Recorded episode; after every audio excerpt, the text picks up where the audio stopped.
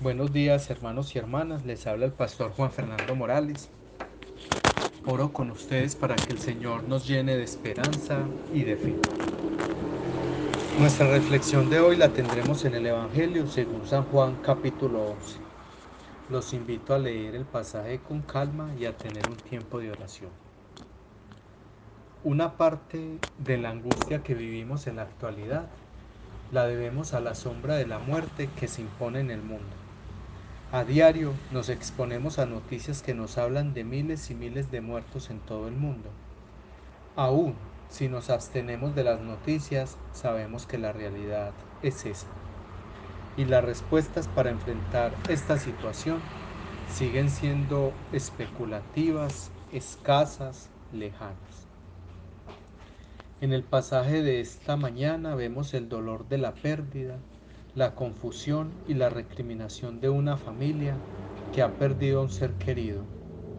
Marta y María vieron cómo la vida de su hermano se apagaba mientras esperaban con ansias la llegada del Maestro, de quien sabía, hacía milagros a la gente y por ende era la esperanza de una respuesta a la enfermedad de Lázaro.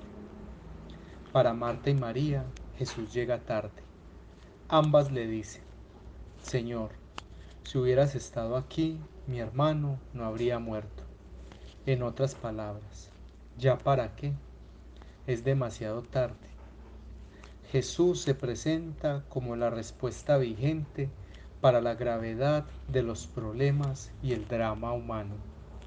Les dice y les muestra que Él es la resurrección y la vida y que para vivir esta realidad se debe creer para luego ver, no al contrario, como se nos ha enseñado que necesitamos ver para poder creer.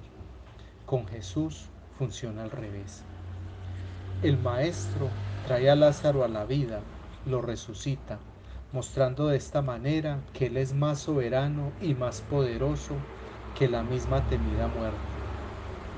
Marta la que creía en la resurrección como una enseñanza esperanzadora en el futuro, es confrontada en su fe en el presente.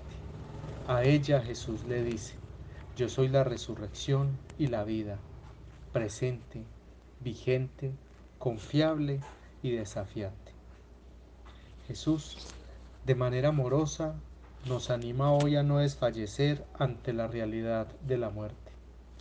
Hoy pensamos en Jesús en su encarnación, en su compromiso radical por la sanidad y la vida digna de hombres y mujeres, y sobre todo en su poder de, resucitar.